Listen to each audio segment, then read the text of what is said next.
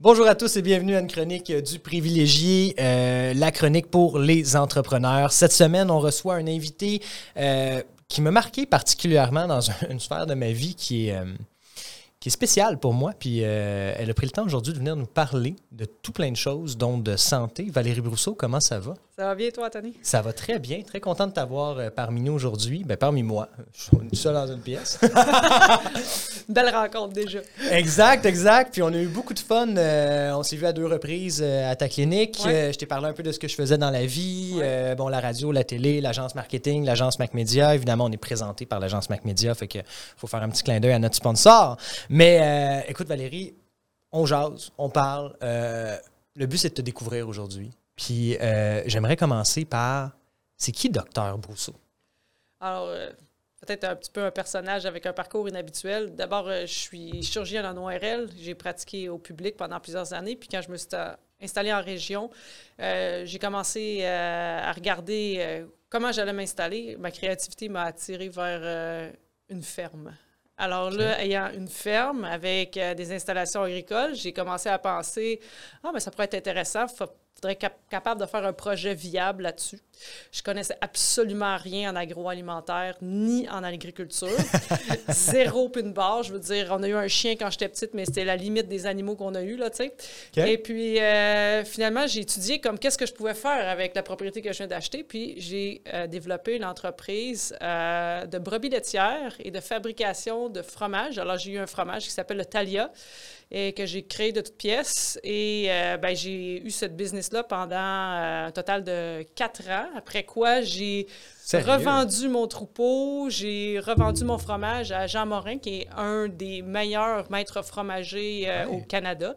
Euh, le fromage existe toujours. Oui, on connaît. Euh, et puis, bon, j'ai continué ma médecine. Ça a été un super trip pendant quatre ans. Puis ça a été mon, mon, mon introduction, je pourrais dire, à l'entrepreneuriat. Dans ma jeunesse, j'avais fréquenté des entrepreneurs. Mon père avait sa propre business. J'ai aussi travaillé pour des gens qui partaient leur business en informatique ou dans différents, dans différents domaines.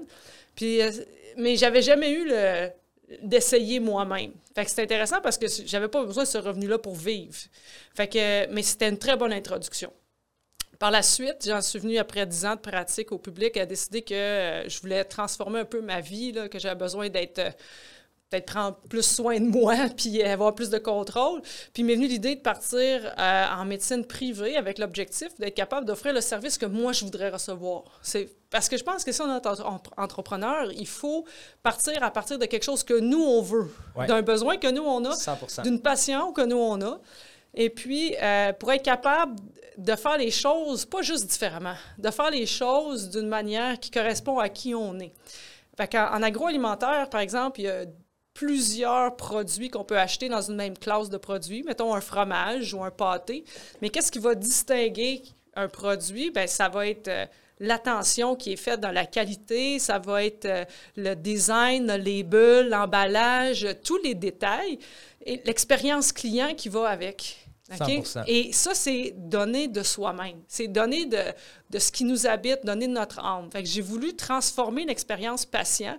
Fait que dit, OK, toutes les affaires que j'aime pas quand on donne un service médical, je veux les enlever de ma pratique. J'haïs la salle d'attente. Je déteste arriver devant un bureau, n'importe où, là, OK? Puis qu'il y a une secrétaire, la pauvre fille ou le pauvre gars, il a un casque d'écoute, il est devant son écran, il répond au téléphone. Puis là, moi, je suis là. Moi, je suis, moi, je suis la cliente, là. Je suis prête, là. Je suis présente. Je suis pas virtuelle. Moi, il faut que j'attende. Non, mais tu me niaises. Je suis là. Je suis pas virtuelle. Tu veux que je t'appelle? Tu vas avoir un meilleur service, tu sais? Comme ça n'a pas d'allure. Alors, pas de téléphone à l'entrée, pas de desk. J'ai ça quand le monde rentre dans un espace puis t'as pas l'impression d'être accueilli. Ben, chez nous, c'est bien plate, là, mais la porte est barrée. Mais j'ai quelqu'un qui ouvre la porte à chaque personne. Pas juste parce que c'est la COVID, puis on a un protocole COVID. là. Non, effectivement. C'est de même depuis l'ouverture de la business. Mes, pa- mes patients, les gens que je reçois sont tous accueillis. Puis même chose, quand ils partent, il y a quelqu'un qui rencontre. Donc, on est dans un monde où la technologie est super présente, puis c'est incontournable, puis ça aide à plein de choses. Sauf que si on met toute l'emphase là-dessus, puis on enlève le côté humain, ça tiendra jamais le coup. Parce que ça prend quelque chose où, justement, cette expérience-là humaine devient nourrissante. C'est des petites attentions. Que ça me dit, OK, tu n'as pas de salle d'attente, qu'est-ce que tu as fait? Ben, c'est simple. J'ai fait des petits salons. Fait que j'ai quatre salons thématiques, puis chacun est différent. Puis je tiens à remarquer, moi personnellement, quand je suis venu la première fois chez vous à, la clinique Ellie, euh, à Montréal, j'ai remarqué que tes enseignes euh, portaient, du, le masque, là, euh, prévention COVID, c'est des Dark Vader. Peux-tu nous parler de ça? Ben, l'idée, c'est que on, quand, on arrive avec une, certaine contrainte, OK, on peut soit l'approcher d'une manière contraignante ou y mettre un grain de sel, un grain d'humour. Puis euh, même si on est dans un environnement médical où ce qu'on sait, les gens sont déjà stressés, là, les gens ils viennent dans mon bureau puis ils ont juste un mot derrière la tête qui est le mot juste de cancer, ben tu sais, on veut un peu désensibiliser les gens, là, les déstresser un peu, puis peut-être faire une pièce même pour être capable de justement en rire ensemble quand mon infirmière arrive puis le patient dit c'est quoi ton Darth Vader mais, mais, oui ça fait ça ça aide à puis donc ça n'a pas besoin d'être des choses extraordinaires. Puis en même temps euh, c'est important maintenant dans la situation qu'on a vécue de mettre des, des, choses qui vont sécuriser tout le monde mais qui vont aussi être capables d'accueillir tout le monde. Tu sais euh, il y a on a été des endroits, là, encore aujourd'hui, où il euh, y a peut-être des passeports, où il y a peut-être euh, des questions de, prévention, où il y a des gens qu'on accepte de voir ou de ne pas voir en fonction de s'ils sont malades, s'ils sont vaccinés ou je ne sais pas quoi. Moi, mon rôle comme médecin, c'est de, traiter la personne qui a besoin. Là. Puis je demande juste à mon patient que s'il sait qu'il est malade, ben qu'il prenne des précautions en conséquence puis qu'il ne vienne pas me voir pendant qu'il est malade pour rendre tout le monde malade. Mais moi, de mon côté, j'ai tout mis en place pour être capable de recevoir tout le monde. Puis ça, je pense que c'est important pour tous les entrepreneurs, là, on a on, vous avez tous subi des contraintes X, Y, Z, là, mais il y a des choses positives là-dedans qui peuvent être à garder par rapport à comment accueillir votre, euh, votre euh, clientèle, comment mieux la servir, euh, qu'est-ce que votre clientèle a vraiment besoin, qu'est-ce qu'elle cherche.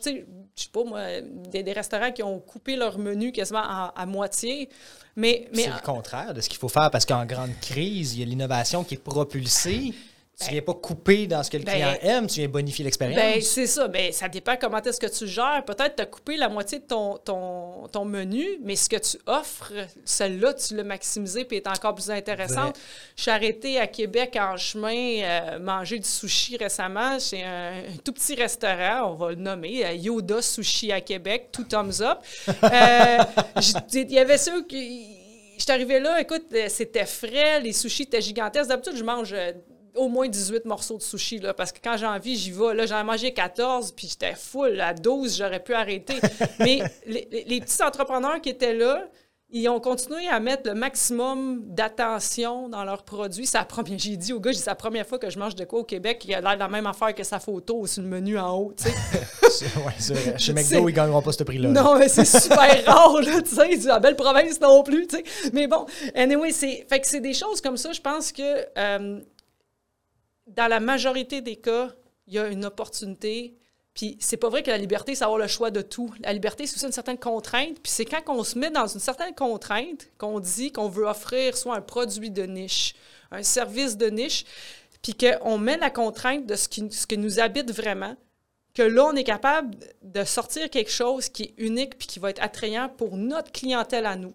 Puis après ça, on n'a pas besoin de s'inquiéter de la compétition. Parce que notre clientèle à nous, elle reçoit un service ou un produit unique. Puis il y a du pain et du beurre sur la table pour tout le monde. Il y a quelqu'un d'autre qui va offrir un produit ou un service différent. L'illusion d'être capable de plaire à tout le monde est fausse. C'est parce que là, tu es obligé de te pervertir à un moment donné. parce que c'est pas vrai que tout le monde aime tout, tu sais. Pareil. Fait que c'est important de rester authentique. Puis cette authenticité-là, de l'affirmer, puis à partir de là, ben, d'être capable, tu sais, moi j'ai déjà dit à un patient qui me dit Ah, docteur, euh, je suis pas satisfait de vos services. Ben, je dis merci de me le dire. Tu sais, qu'est-ce que je pourrais faire pour euh, améliorer ou qu'est-ce, qui vous a déplu? Il m'en a parlé, j'ai écouté, puis j'ai dit écoutez, euh, ben, je vais prendre ça en considération. Tu sais, il peut avoir raison, il peut avoir tort, ça peut être moi qui ai une mauvaise journée. Fait que j'essaie de gager ça. Puis au final, ben c'est correct. L'important, c'est d'avoir cette discussion-là. D'avoir du feedback pour s'améliorer. C'est ça. Puis à un moment donné aussi, tu peux partir, comme moi, quand je suis partie de la clinique, j'offrais plus de services. Puis après ça, ben, j'ai vu qu'est-ce que ma clientèle avait vraiment besoin. qu'est-ce que j'étais capable d'offrir comme service que ma clientèle était satisfaite? Parce que j'étais capable de faire une intervention ou d'offrir un service soit unique ou soit qui avait un résultat qui était à la hauteur de ce que le patient avait besoin. Puis ça, c'est une marge d'essai-erreur. Beaucoup d'autocritique, sans être complètement tout le temps là, euh, trop sérieux ou piqué. Il faut être capable d'en prendre puis d'en laisser tout ce que tu viens de dire est complètement génial. Là-dedans, on parle, puis bon, comme tu le sais, j'ai un gros bagage en marketing. On s'occupe de très gros clients au Québec. Mm-hmm. Euh, c'est du marketing, ce que tu fais. Puis c'est du marketing, mais c'est en même temps euh, de transformer tes clients en clients promoteurs que tu fais en physique. Et pour avoir vécu l'expérience, mm-hmm. euh, de faciliter la prise de rendez-vous. Bon, ça a pris Bonjour Santé pour révolutionner le système de santé publique. Mais ce que j'aime de la clinique privée présentement, c'est vraiment, comme tu dis, l'accompagnement personnalisé qu'on vient chercher là-bas. Le salon privé, pour moi, en passant, gang, me sert à faire mes appels pendant le temps d'attente. fait que je m'ennuie pas pantoute. Euh, puis il est, pas, il est vraiment pas long. Euh, mais tout ça pour dire que je trouve ça génial. Puis je te pose une question. Ça fait combien de temps que tu es entrepreneuse, euh, Valérie? Ben, écoute, ça, c'est une question piège parce que je pense que être entrepreneur, ça débute pas avec l'ouverture de de, ta business. non, tout le monde peut faire ça. Puis ça débute pas non plus avec l'idée que tu as eu de ta business. Je pense qu'il y a quelque chose en toi qui sait que tu as une créativité, c'est quasiment un besoin. Moi, je l'ai vu comme ça parce que c'est aussi comme un appel à, créer quelque chose de nouveau, euh, mais, mais qui correspond mieux, toujours mieux. Euh, parce que l'entrepreneur, c'est une personne industrieuse. C'est quelqu'un qui, a besoin de travailler. OK? Pas besoin de travailler parce qu'il a besoin de faire de l'argent nécessairement. Regardez Elon Musk, il n'a pas besoin d'argent, ce gars-là. ça ne veut pas dire qu'il est workaholic. C'est que le besoin créatif de l'être humain. OK, on regarde les plus grands peintres, on regarde les cathédrales, on regarde les, plus belles choses, les œuvres d'art, la, littérature, euh, la technologie. Euh, il, c'est comme une énergie interne que la personne a à l'intérieur de ça, il y a une dynamique aussi que pour être entrepreneur puis avoir du succès, il faut que tu aies un équilibre entre ton côté créatif un peu désordonné, crackpot à ses temps, avec une espèce d'obsession du détail. Mais arriver à gérer ces dynamiques-là internes, parce que si tu n'as pas d'attention aux détails, ton bateau va couler dans la première semaine, tu n'arriveras pas. Puis après ça, bien, développer toutes les qualités qui vont autour, tu sais, un bon communicateur, un bon organisateur, quelqu'un qui a une vision, être capable d'avoir un minimum en, économie, en finance. Donc, c'est comme une palette que, que, tu as besoin de développer. Puis cette, palette-là, tu l'as pas au début au complet. Tu as juste la créativité en partant puis la volonté de le faire. Et tu pourrais avoir toutes ces affaires-là si tu n'as pas l'énergie à l'intérieur de toi de vouloir faire de quoi, ça va pas marcher. Puis si tu as une business, puis cette énergie-là est plus bas, et plus là, là, tu es juste sur, en train de, comme, te la couler douce, là, mais ça marchera pas. C'est temps de vendre, c'est temps de faire quelque chose d'autre, c'est temps de revirer les affaires de bord parce que là, ça, ça, ça va arrêter. Ça ne dérange pas qu'est-ce que, quel type de business que tu es. Ça prend cette énergie-là. Puis attention, parce que quand tu grossis, c'est là que ça devient dangereux. Parce que ça ne veut pas dire que tu as besoin d'augmenter cette énergie-là tout le temps. Mais à un moment donné, tu peux devenir comme trop assis sur ta clientèle, trop assis sur ton revenu, prendre les choses comme un peu trop acquis. Puis là, je pense que dans toute organisation, j'appelle ça le sweet spot de la grosseur. Pas trop petit, pas trop gros, ça se manage bien, la rentabilité est juste à bonne place. Puis après ça, pour faire la prochaine échelle, j'ai vécu ça mon agroalimentaire, pour passer, mettons, d'une production de, je sais pas moi, 11 000 kilos de fromage par année, euh, ben, pour tomber à la prochaine étape, ben, il fallait que j'aille des investissements de millions de dollars pour être capable d'avoir une ah plus grosse fromagerie, une plus grosse cave, euh, plus de brebis, plus de ci, plus de ça. Fait qu'il y a des choses, il peut y avoir des économies d'échelle, mais à un moment donné, ça ne marche plus non plus. Là. Parce que justement, si on parle de n'importe quelle entreprise, au final, si ce n'est pas une question d'être humain avec ton client, c'est une question d'être humain avec ton employé. C'est une question de créer une structure où les gens se sentent importants. Parce que tu sais que si tu en as 10, tu en as un qui n'est pas productif. Puis que probablement, il y en a juste deux sur les 10 qui font 90% du travail. Parce que c'est normal, c'est statistique, ces affaires-là. Puis on peut en parler pendant des heures, mais tu es en train de tout me voler mon punch. Tu sors ça d'où, cette énergie-là? Euh, à la base, on invite Docteur Brousseau, docteur ORL de, de, sa spécialité actuelle. Là, tu me sors juste avant l'entrevue la fromagerie. Mais ce que tu me parles, oui, tu as raison, là, un entrepreneur, c'est un excellent généraliste. Hein. Je le dis souvent, je suis un généraliste dans la vie avec évidemment des, des plus grandes forces d'un côté, comme moi, mettons, c'est la vente, le marketing. Il y en a d'autres que ça va être l'organisation, l'administration, les finances. Moi, faire de la comptabilité, no way. Je le fais parce que j'ai pas le choix, mais c'est pas mon dada. Mais tu n'as pas le choix de le faire. Tu, l'as soulevé tantôt. Mais tu, me parles de marketing, tu me parles de croissance, tu me parles de vente d'entreprise. Qu'est-ce que tu sors ça d'où? La réponse courte, c'est je suis pas sûr d'où ça vient. Je pense que c'est juste euh, mon histoire personnelle, peut-être d'avoir fréquenté euh, certains entrepreneurs, certaines, comme par exemple, euh, je parle, je pense à une compagnie pour laquelle j'ai travaillé quand j'étais jeune, euh, Case. Le gars, à l'époque, M. Brisebois, j'avais gardé ses enfants. Puis là, il ouvre cette boîte-là, c'est le Y2K Transition. Tu sais, le temps qu'on pensait que toutes les banques, les avions allaient tout tomber parce qu'il manquait un chiffre pour faire le 2000. Là. fait que là, lui, il, avait vu ça, puis il était une des premières compagnies mondiales à développer des systèmes informatiques pour assurer la transition vers l'an 2000 sans que le système informatique plante. Fait qu'il y a eu des, des contrats à l'international. Ben fait, qu'il m'invite, euh, il m'invite euh, pour travailler comme job d'été quand j'étais étudiante pour sa boîte Connie Case à l'époque que ça s'appelait au sur Beaver Hall, au centre-ville, 1800 employés. OK? Ça, c'est juste à Montréal, parce qu'on a des employés à Paris, à Londres. on a des, employés partout à travers le monde. OK? On s'était rendu big. J'ai commencé comme réceptionniste. J'avais 45 lignes de téléphone, puis je répondais aux affaires. Puis, sais. là, à un moment donné, il me dit Écoute, Val, parce qu'on se connaît depuis que moi, je connaissais, j'étais petite. Puis il dit Écoute, Val, euh, euh, ma, femme, s'en va en maternité. Puis là, j'ai un autre euh, VP qui tombe en vacances. Puis là, j'aurais besoin que quelqu'un couvre là, pour la secrétaire de tel autre VP. Puis là, moi, je me ramasse dans le bureau comme de tous les vice-présidents. Fait que là, je me ramasse assistante pendant deux semaines au VP marketing. Puis là, il me dit, ben là, il faut qu'on fasse des press releases. On vient d'obtenir des contrats. Puis je suis comme, c'est quoi un press release? Aucune idée de c'est quoi. C'est quoi le contenu? Puis là, ça prend quelqu'un pour le rédiger. Là. Lui, ben il me ben dit trois, quatre affaires. Puis là, il me dit, garde, en voilà trois, quatre. Là, essaye de faire de quoi avec ça. Fait que je commence, je fais ça. Puis super fin. Après ça, on les regarde ensemble. Puis là, ben finalement, on envoie ça partout. Là. Puis nous autres, on est sur Stock Market, là, cette compagnie-là. Fait que là, je suis rendu que, tu sais, après ça, la semaine, deux semaines après, c'est l'autre secrétaire de l'autre VP qui revient de vacances, que lui, sa secrétaire est en vacances. Là, je me rappelle, ramasse euh, assistante euh, secrétaire du gars des finances. Puis là, OK. Là, après ça, c'est ressources humaines. Valérie, on a. Euh, tu vas remplacer tes secrétaires, là, tu, tu te débrouilles. Whatever. Fais confiance, il n'y a personne d'autre. Il manque d'employés. OK? C'est clair? Ben oui. Fait que là, on fait du recrutement, puis on cherche, on a besoin d'employés partout au Canada, puis au travers le monde, pour différents langages informatiques. OK? OK. Puis il m'envoie aux ressources humaines, puis il dit là, Valérie, il dit euh, on reçoit des milliers de CV à chaque semaine, puis on ne sait pas comment gérer ça. Ben là, je disais, une boîte informatique. On, on, va faire un système. On va faire un système, mais là, des années 95, là, OK? Fait que c'est pas comme l'Internet n'est pas full accessible à tout le monde.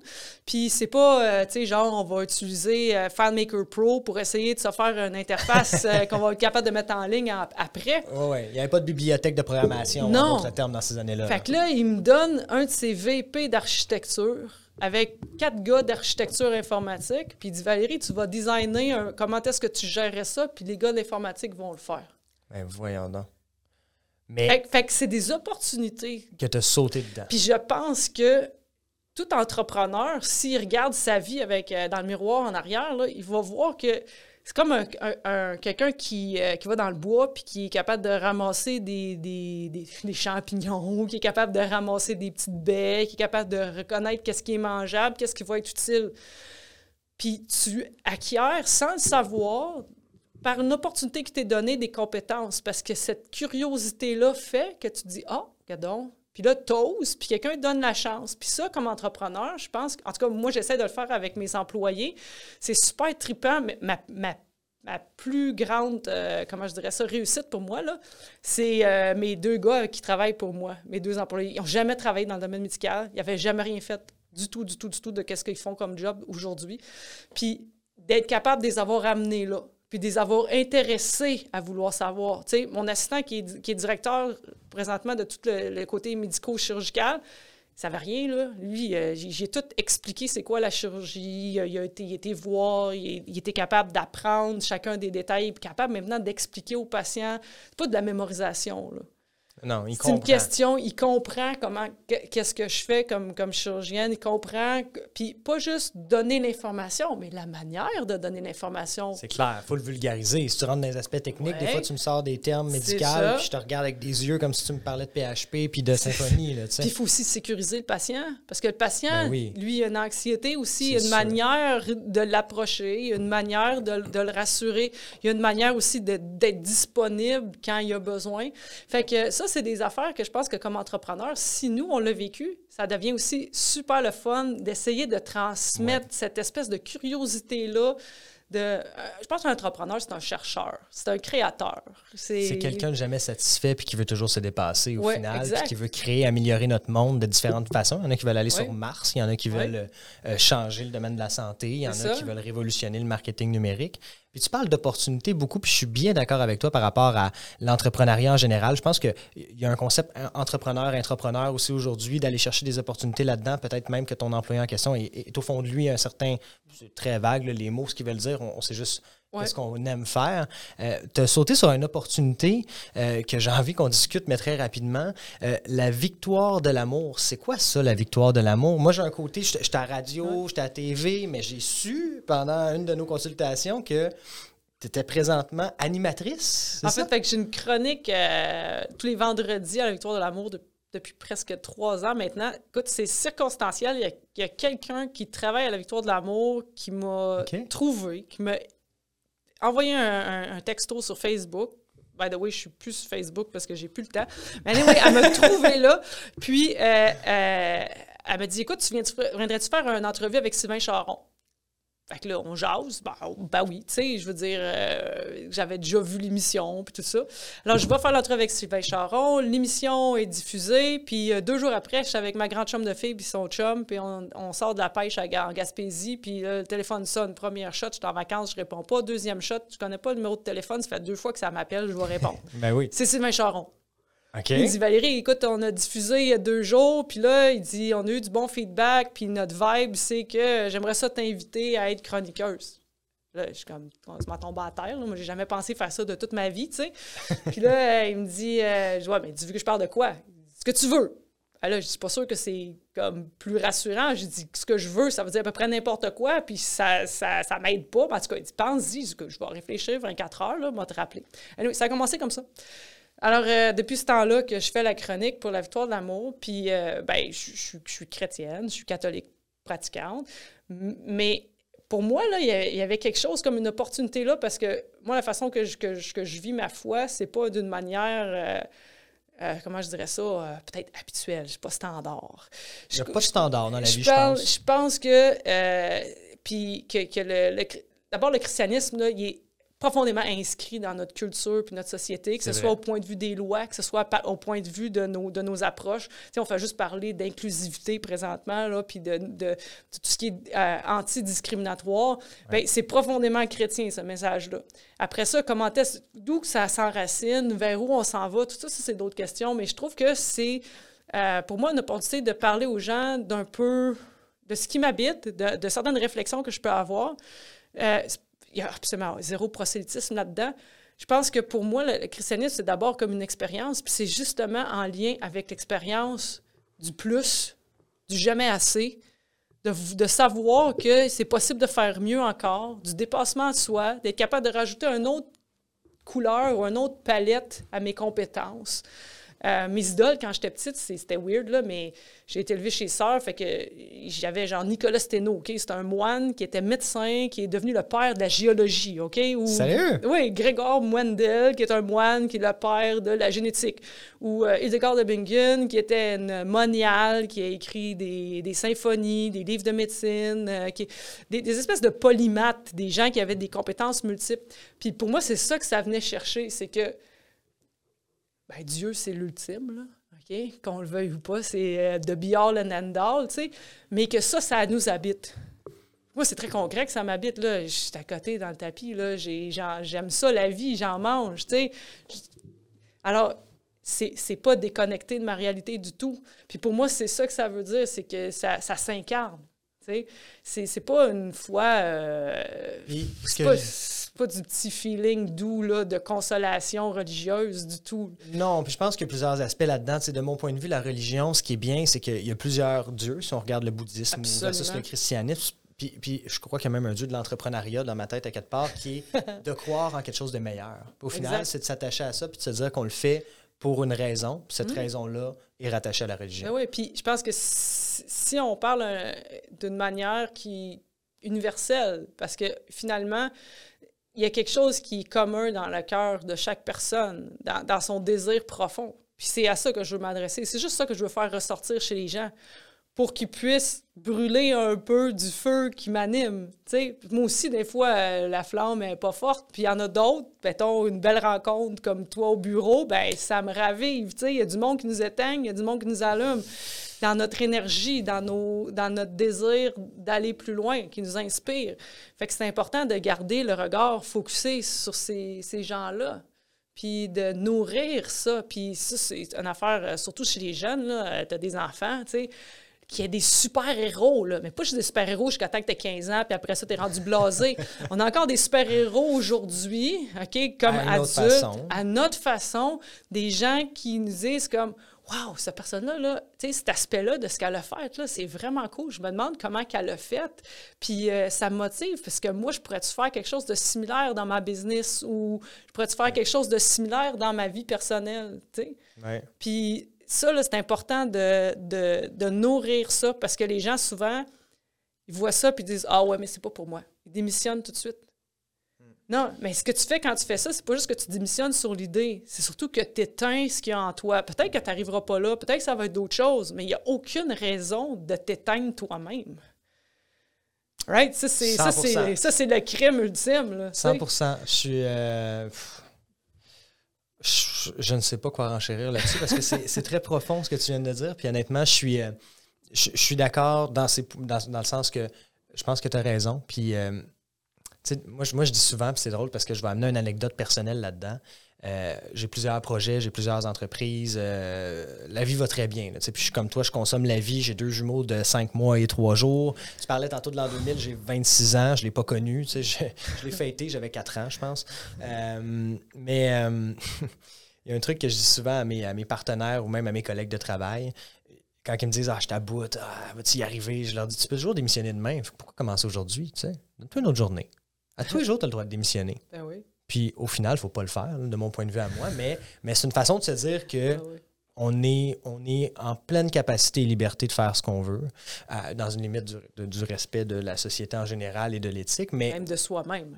Ben, même de soi-même, surtout. Il faut se respecter là-dedans, mais je pense que c'est ce genre d'humain, de, d'humain, c'est ce genre de flamme-là qui permet au monde de, de, de se changer, d'avancer. Et si on rebondit rapidement juste sur ce que la pandémie nous a amené, puis je pense que je t'en ai parlé d'ailleurs euh, en consulte, à l'époque, je faisais trois rencontres par jour. Il fallait que j'aille à Laval le matin. À midi, j'avais une rencontre au resto avec des clients d'affaires. Après ça, l'après-midi, euh, je suis à Drummondville euh, dans, parce qu'on a, mettons, ce lieu au groupe coopératif là, comme, client. Fait que dans une ferme ou XYZ, euh, j'ai jamais fait d'agriculture en passant, mais je, connais un peu le milieu.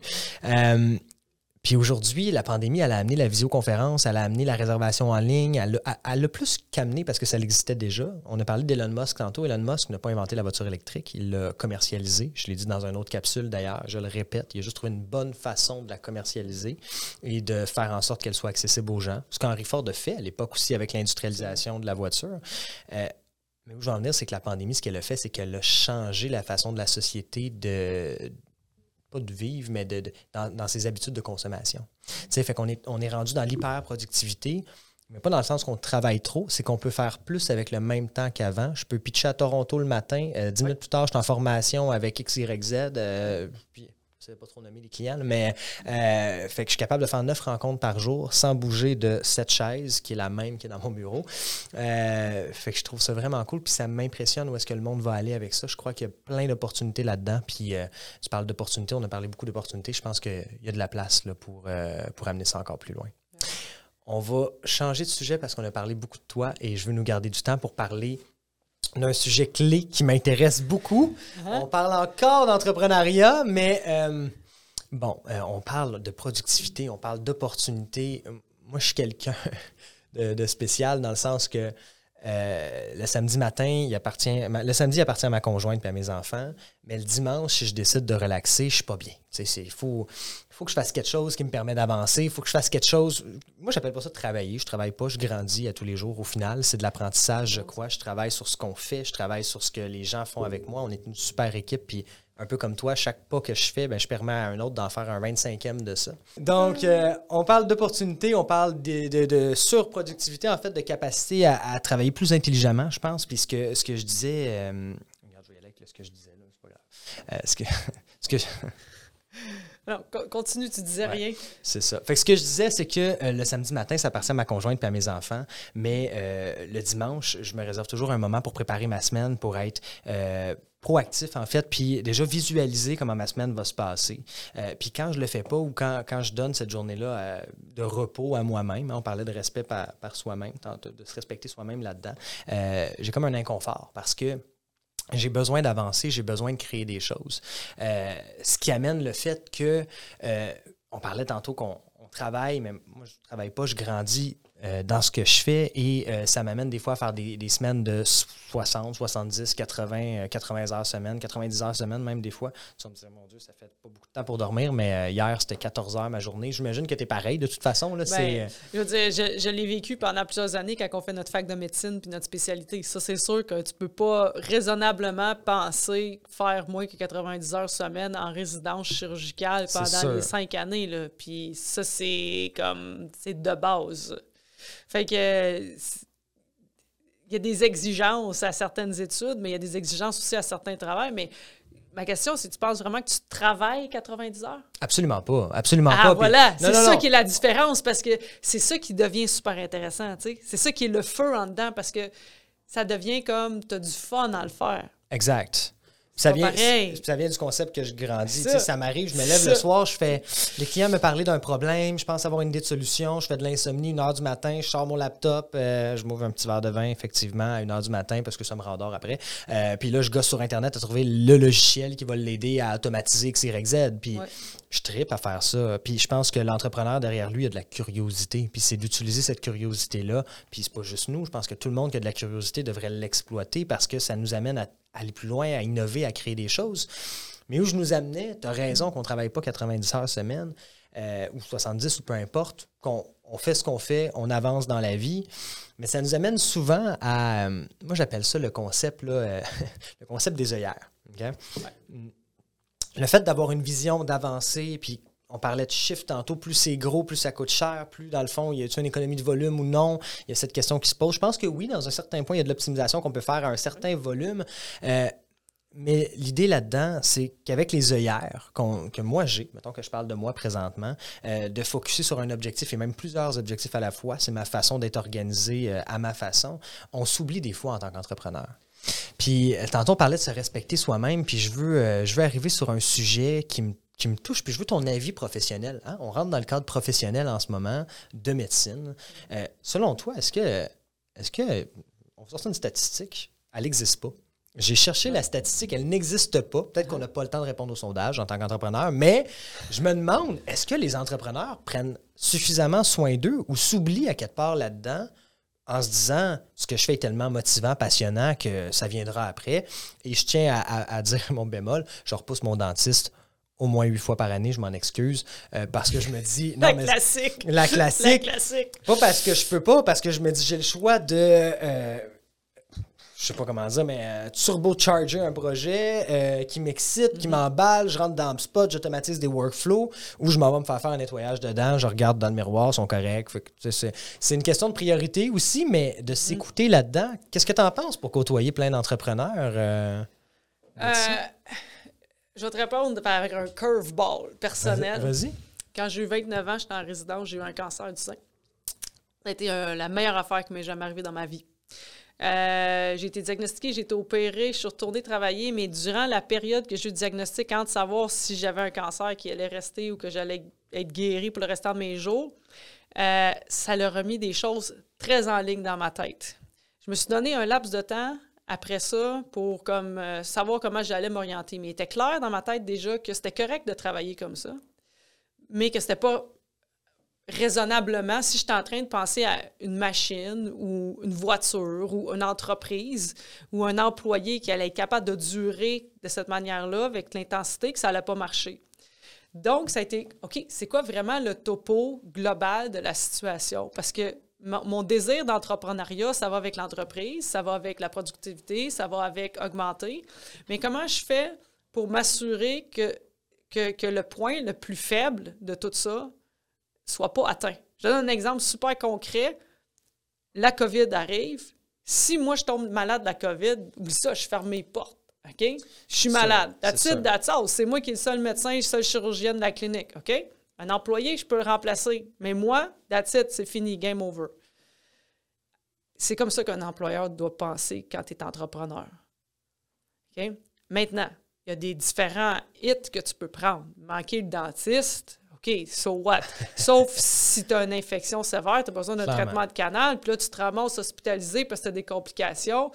Fait que la, fait que la question, c'est de dire, OK, c'est tout de suite identifier réaliser à 100% que si tu es l'entrepreneur, puis c'est toi qui es le chef du train, puis qui tire tout le train en arrière, c'est quoi les points de vulnérabilité? Ça peut être euh, ta relation maritale, OK? Parce qu'il y, a beaucoup de gens, l'entrepreneuriat, que quand ils arrivent des difficultés maritales, ils ont de la misère à tenir le cap, là, ça devient excessivement difficile parce qu'il y a trop de pression. Euh, ça peut être ta santé. Tu, c'est juste la maintenance qu'il faut que tu fasses de base, comme tu ferais pour ton char. Tu ne changerais pas, euh, tu passerais pas tout droit sur la, date pour mettre tes pneus d'hiver, puis après ça, te faire arrêter par la police, puis te faire arrêter en chemin à Drummond pour aller signer ton contrat, tu sais. Non, c'est ça. Bon, ben c'est ça. Fait que je pense que ça, c'est nécessaire. C'est facile de s'oublier parce qu'on est passionné, on est ailleurs? Exact. Mais si tu penses à ton entreprise, puis je te demande, c'est quoi les cinq faiblesses qui pourraient être absolument fatal pour ton entreprise au point de vue de la gestion, au point de vue des finances. Tu es capable de me dire? Clairement. Qu'est-ce qui pourrait être les cinq choses qui pourraient être fatales que si toi, tu ne seras pas capable de fonctionner, puis comment tu vas gérer? Tu tombes malade demain matin, qu'est-ce que tu vas faire? Quelle maladie? Comment? OK? Bon, fait que là, tu, tu, calcules risque-bénéfice. C'est ça que tu fais tous les jours dans tous les autres scénarios quand tu te lances en business. OK, je prendre un nouveau contrat. Risque-bénéfice, c'est quoi mon bénéfice? C'est quoi mon risque? Combien ça va me demander? Je suis capable de gérer ça dans l'entier? Moi, je pense que c'est un minimum de penser à sa propre santé comme entrepreneur comme ça. Puis les entrepreneurs sont peut-être les mieux placés pour être capables de bien juger ça. Sauf que le hier est là. Exact. OK? Puis le problème de l'œillère, c'est d'une drôle chose, parce que le problème, c'est pas l'œillère, c'est que la personne qui voit s'oublie. C'est vrai. C'est non, 100% vrai. Puis j'en suis une victime. Mais c'est ma faute. Puis ma conjointe dit souvent tu penses à tout le monde, Anthony, à longueur de journée. Tu penses à la business, aux clients. C'est important de prendre le temps. Puis c'est toi-même qui me l'aurais dit l'autre fois, de s'arrêter puis de penser à soi-même. mais, je pense que ça, c'est normal au début au début, tu peux pas avoir cette, cette, vision-là puis cet équilibre-là, mais il y a un timing où ce qu'il faut que ça embarque. Tu ne pourras pas faire ça jusqu'à 60 ans. Il va t'arriver des affaires qui vont te taper dans le front comme un boomerang, si tu penses que tu sais. Un, à cause de la durée, statistiquement, ça va finir par arriver. Puis deux, à cause que éventuellement, avec l'âge, juste de façon biologique, ça va arriver. 100% Fait que si tu ramasses pas au fur et à mesure les petits morceaux qui veulent s'effriter, tu vas juste te ramasser avec un, plus gros problème. C'est comme un char qui pogne la rouille, à un moment donné, il n'y a plus rien à faire. C'est fini. Fait qu'il faut que tu prennes soin des petites affaires au fur et à mesure que ça soit clair. Mais je pense que la, la, la, question de, de, de, passer tout droit sur sa santé, c'est vrai pour l'entrepreneur, c'est vrai pour beaucoup, beaucoup de gens, mais dans la dans l'ensemble de la situation, c'est peut-être la chose aussi qui fait le plus peur aux gens. OK? Puis ça, c'est une, ça, c'est un autre ordre d'idée. C'est parce que les gens, ils ne veulent pas y penser parce qu'ils ont peur. Tous les jours, je vois des gens qui viennent à mon bureau puis ils ont peur d'avoir un cancer. C'est correct. Dans le fond, tant que tu es rassurable, puis que tu vas accepter l'examen comme étant un outil de te rassurer, puis que tu vas partir en paix, c'est 200% correct. C'est, je dirais même, nécessaire. Moi, j'amène ma voiture pour faire, faire un check-up. 100%. OK? Puis je partirai pas si le check-up n'est pas complet parce que j'ai pas envie de me ramasser dans un accident ou de, euh. de blesser quelqu'un d'autre par euh, négligence d'avoir pris soin de mon véhicule. OK? Mais c'est la même chose. Fait que si on pense à notre santé de cette manière-là, ce qui, est- ce, qui, est- ce qui est bien terre à terre, mais il faut enlever aussi le petit côté euh, émotif qui est too much, mais utiliser le côté émotif parce qu'on peut aussi être inquiet de manière saine. OK? Le patient qui m'arrive, qui se fait trois mois, qui a un symptôme, puis dit docteur, il dit je sais pas c'est quoi, moi je trouve que c'est très raisonnable. Des fois, même les patients m'arrivent et me disent Ah, j'ai vu d'autres docteurs, ils m'ont dit que j'avais rien. Tu veux contrevalider. Au même titre que tu le ferais avec un spécialiste, avocat, Absolument. comptable, quand tu n'es pas sûr de quelque chose, ça se fait très bien en santé. Puis, puis- puis la, la question aussi, c'est de comprendre que en santé, la façon qu'on est, qu'on euh, souvent programmé, c'est qu'on va dire au patient qu'il n'y a rien quand on ne trouve pas une pathologie, une maladie. Mais ça ne veut pas dire que le patient n'a rien. Le patient a un symptôme. Et si j'explique pas au patient pourquoi, d'où vient ce symptôme-là, comment il peut faire pour l'atténuer, comment il comment il peut le comprendre, puis qu'est-ce qu'il peut faire pour le gérer, le patient, il demeure dans une anxiété parce qu'il ne peut pas y avoir rien si je sens quelque chose dans ma gorge ou dans mon oreille ou... il y a- il y a- il- le patient, il, est intelligent, là. Il se dit, le docteur, il me dit qu'il n'y a rien. OK, c'est pas un cancer, mais j'ai quelque chose, Je veux ça. juste savoir quoi faire. Je veux juste me sentir mieux. Fait que la vaste majorité des gens qui m'arrivent, qui disent Docteur, écoute, euh, j'ai vu deux autres personnes, ils m'ont dit que j'avais rien, là, je suis rendu dans ma tête? Je dis ben, dans le fond, ils ont toutes raison. Les deux médecins qui ont dit qu'il n'y avait rien, il a raison. Le patient, il n'y a pas de cancer, il n'y a pas d'infection, il n'y a pas de maladie grave. Mais le patient a raison. Il y a une irritation qui est peut-être mineure, mais qui, pour lui, est sensible. Puis quand tu lui expliques, puis tu lui montres sur une caméra ou sur une photo ou ce que c'est, puis que tu lui dis comment faire pour l'atténuer, ben, il est content puis il est rassuré. Parce que là, il comprend. Là, ça a du sens. On a besoin de sens.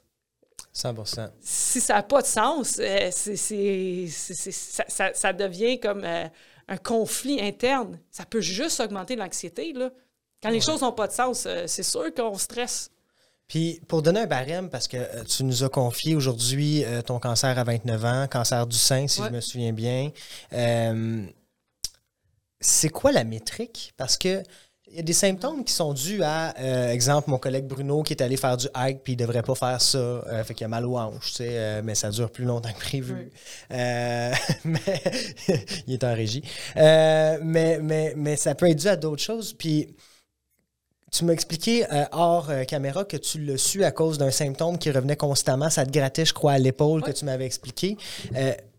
Mais avant de rebondir là-dessus, j'aimerais savoir c'est quoi la métrique qu'on peut donner à nos entrepreneurs qui, pour qui, et je m'inclus là-dedans, une semaine passe en deux heures. Donc la notion Oui. de temps disparaît quand tu es en entrepreneuriat, quand tu fonces à 1000 à l'heure. C'est quoi le reminder? Moi, je suis un gars technologique, mon calendrier est tout booké pour l'année. C'est quand on devrait consulter? Par mesure de prévention? Écoute, je pense que c'est dur de donner une réponse exacte à tout le monde. C'est sûr qu'il y a des choses qui sont aiguës, OK? Si tu penses que tu as une infection, puis tu fais de la fièvre, puis il y a du pu, ou il y a une rougeur cutanée, ou que tu te sens malade, ben là, ça, il n'y a, pas vraiment de, de délai là-dessus. là. Il peut y avoir des situations d'urgence. Mais là, on parle, mettons, de symptômes que je dirais plutôt euh, doux, puis un petit peu récurrents, ou chroniques, ou intermittents. Ben, moi, je dirais que mon, mon, mon chiffre de base, ça serait autour de trois mois. Parce que c'était quelque chose qui est juste un, un petit début de rhume ou d'infection, que c'est comme qui est parti toute seule, un petit peu d'inflammation, d'arthrose dans les articulations parce que tu es allé faire trop de marche ou il faisait froid puis tu es allé en ski. ou Tu sais, il faut que tu donnes la chance à ton corps de, de pouvoir comme euh, récupérer de, de ce que tu lui as demandé qu'il n'est pas habitué de faire ou des situations extrêmes. Parce que j'avoue que présentement, il y a beaucoup de gens aussi qui mettent leur corps dans des situations très extrêmes. Tu sais, quand il fait moins 30 puis je vois du monde faire de la course à pied, je me dis que ils- ils- ils- je comprends qu'ils veulent bouger, mais ils font pas nécessairement un bénéfice à leur corps. là. Ils prennent des risques de blessures puis Ouais.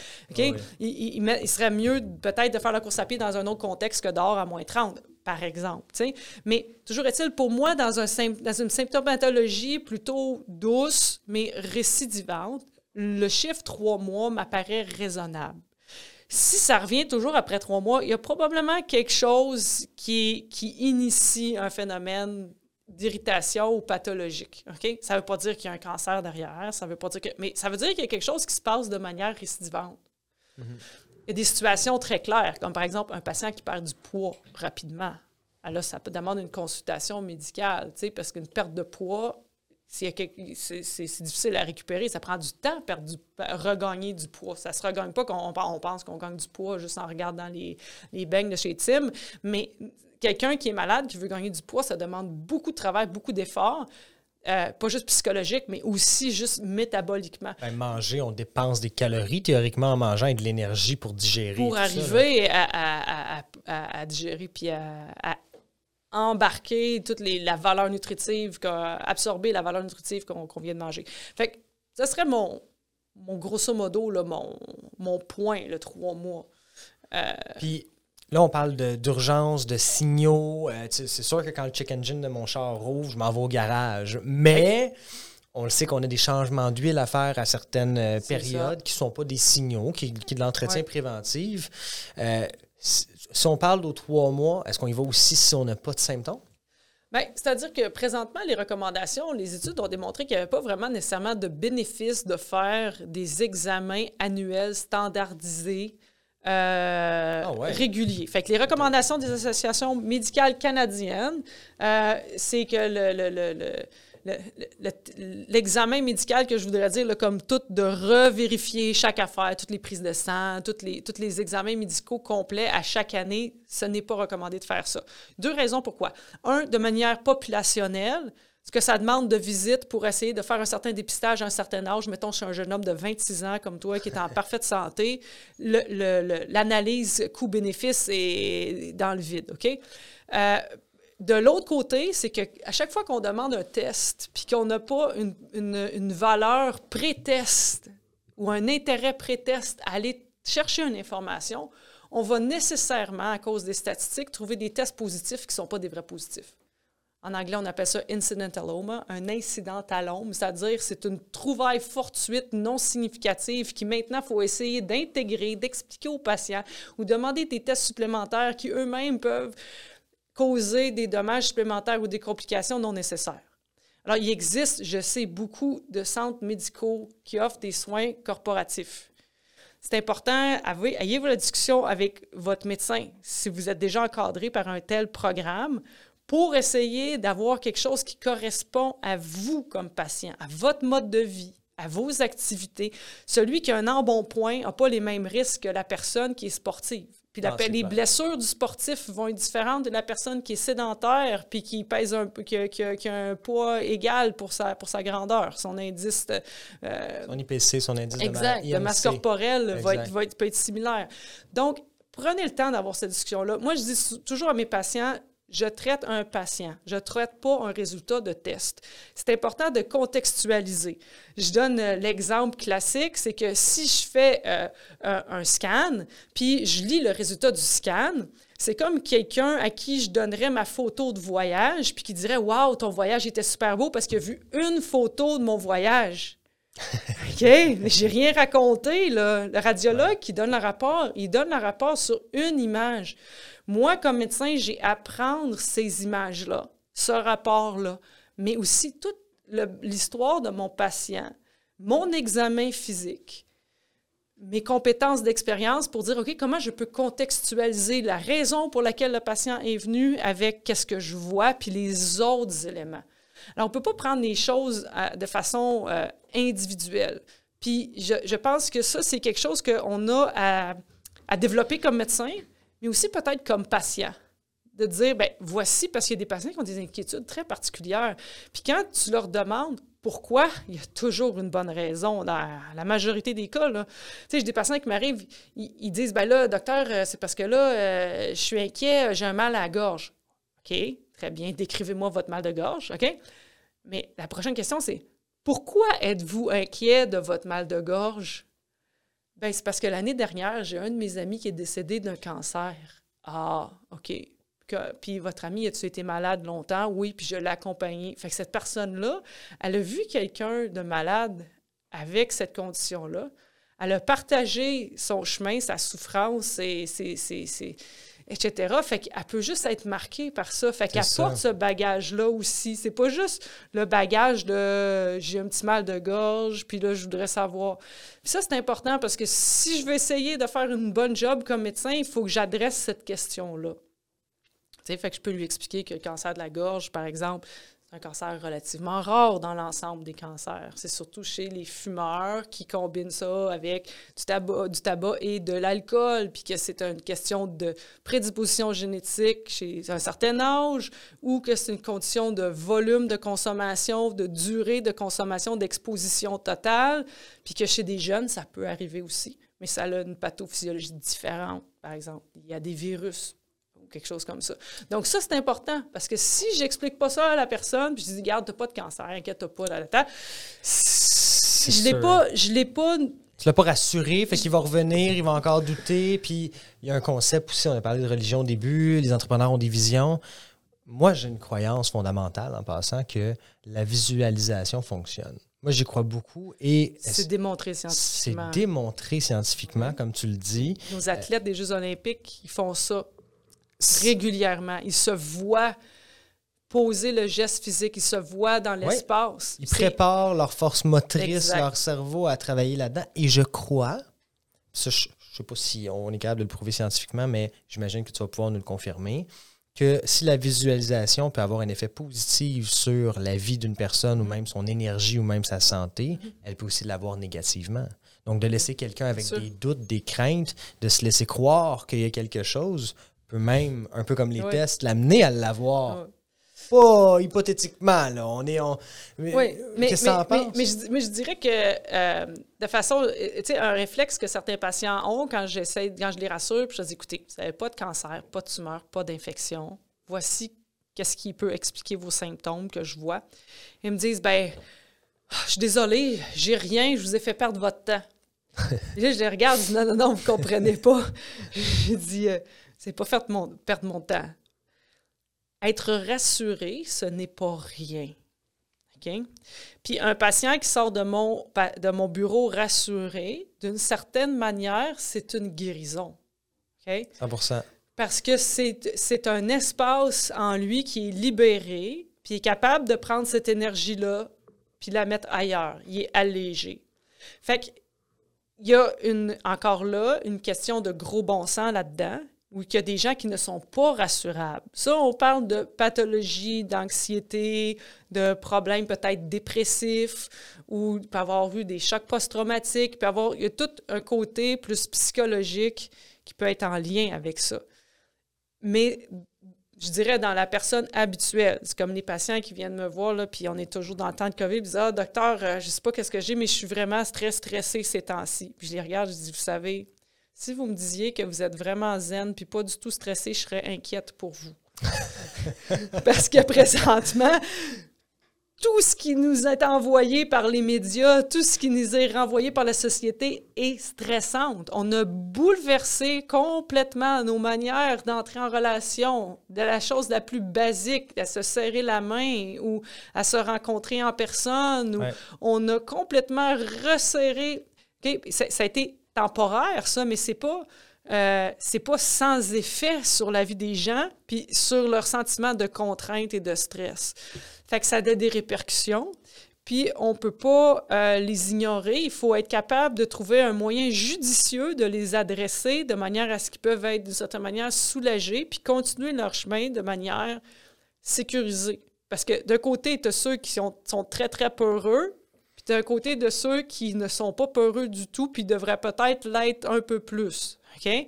Fait que les deux, là, ils stressent l'un l'autre, ceux-là. Mhm. alors, comment se donner des moyens pour avoir un vivre ensemble, même dans une même maison? OK, parfois, ou dans une même famille, pour être capable de gérer cette, ce confort-là avec le risque? Parce que là, tout d'un coup aussi, on s'est aperçu que la vie avait un risque. Alimentaires ont été débordés là, parce que le nombre de gens qui ont refait leur testament là, durant les deux dernières années est absolument phénoménal. OK? Et puis, euh, donc, euh, on s'est rendu compte de notre fragilité. Et je pense que là, c'est encore une fois un plus, un peu comme mon expérience à moi avec mon cancer, de dire, OK, voici qu'est-ce qui pourrait arriver, tu sais, le, le, pire cas scénario. Euh, maintenant, comment je vis avec ça? J'ai souvent une blague, je dis, moi, je veux mourir pauvre, OK? Dans ce sens que, un, moi, j'ai personne à qui laisser mon argent. Là. Je pourrais bien faire une liste si vous voulez m'envoyer votre nom, mais c'est une blague. Mais, mais, mais en ce sens que il y a, y a, y a, y a un, un, besoin aussi d'être capable d'en profiter. Puis l'entrepreneur, il faut aussi qu'il y ait cette ouverture-là, avoir un espace où en profiter. Parce que si je lui dis, écoute, tu es en bonne santé, tu es top shape, tu es jeune, Profites-en pour investir de ta jeunesse, de ton énergie puis de ta santé dans ton entreprise, mais passe pas à côté de choses que tu pourras pas revenir. on dit souvent, euh, les gens, ils prennent beaucoup de, soins à savoir euh, la valeur de, de l'argent, mais la valeur du temps. C'est beaucoup plus précieux. Tu sais, comme là, tu as deux enfants, tu dors pas le soir parce que ça ne dort pas nécessairement, surtout des jumeaux. Euh, tu as vraiment attrapé le jackpot, c'est le défi ultime, là, euh, deux en même temps. Euh, là, ça va pousser. Puis là, ce que tu vois là, le mois prochain, ça n'aura plus rapport. Là, ça va être deux individus complètement différents. Puis l'année prochaine, à même date, tu vas faire comme Oh my God. Euh, puis l'autre année. Puis là, c'est de savoir, avoir un espèce de plan, presque, je pourrais dire, parce que ça peut se planifier de la même, même, même manière. Puis c'est ça que les gens font pas. Ils vont le faire pour leur business, ils vont le faire pour leurs finances, ils vont le faire pour leur retraite, mais ils le feront pas pour leur famille. Parce que je te garantis qu'à 15 ans, les, gens, les, chances sont que tes gars, ils vont t'envoyer chez le bonhomme, ils voudront plus passer de vacances avec toi. Là. Ils vont aller voir leur blonde, puis ils vont vouloir euh, euh, faire leurs affaires avec leurs amis. Fait comment tu fais, comment tu prévois ça dans l'ensemble? Ça va avec ta santé, mais ça, c'est ta santé aussi familiale, parce que c'est pas juste ta santé quand tu viens dans mon bureau, c'est la santé de ta famille, ta santé relationnelle. Tout est interrelié, puis... Ben, ça s'en sort pas, là. Puis si on fait une grosse conclusion sur toute cette discussion qui a T'es supposé être 20 minutes, ça fait une heure, c'est correct, c'est en bonne compagnie. Puis je vois la régie faire comme moi, Anthony, ça passera plus dans Facebook, euh, fait que... Euh, ni dans LinkedIn, d'ailleurs. Donc, en gros, ce qu'on dit, c'est c'est important de prendre soin de soi. De, Oui, en tant qu'entrepreneur, prendre le temps de s'arrêter pour prendre soin des gens autour de nous, notre famille, etc. Et de nous-mêmes au niveau de la santé. Euh, tu conseilles aux trois mois, mais euh, de garder votre argent s'il n'y a pas de symptômes, ça sert à rien en bas d'un certain âge. À mon âge, mettons qu'on me prend comme exemple. Euh, Très belle discussion, Valérie. Euh, docteur Brousseau, c'était euh, tout un honneur. Euh, si on veut vous trouver, on peut vous rejoindre où s'il n'y a pas de Facebook? ben, vous pouvez aller sur le site de la clinique. Envoyez-nous un courriel sur le site de la clinique. On, va, voir, on va vous lire. sans faute. Il y a quelqu'un qui va vous répondre. Excellent. Puis si vous voulez leur envoyer des courriels, elle attend la liste pour son testament. si ça marche pour vrai. Désolé, hein, je lui ai dit, je ne mourrai pas, on ne restera pas grand-chose. Merci beaucoup d'être venu. Bonne soirée à tous, on se revoit dans un épisode la semaine prochaine. Merci, Anthony.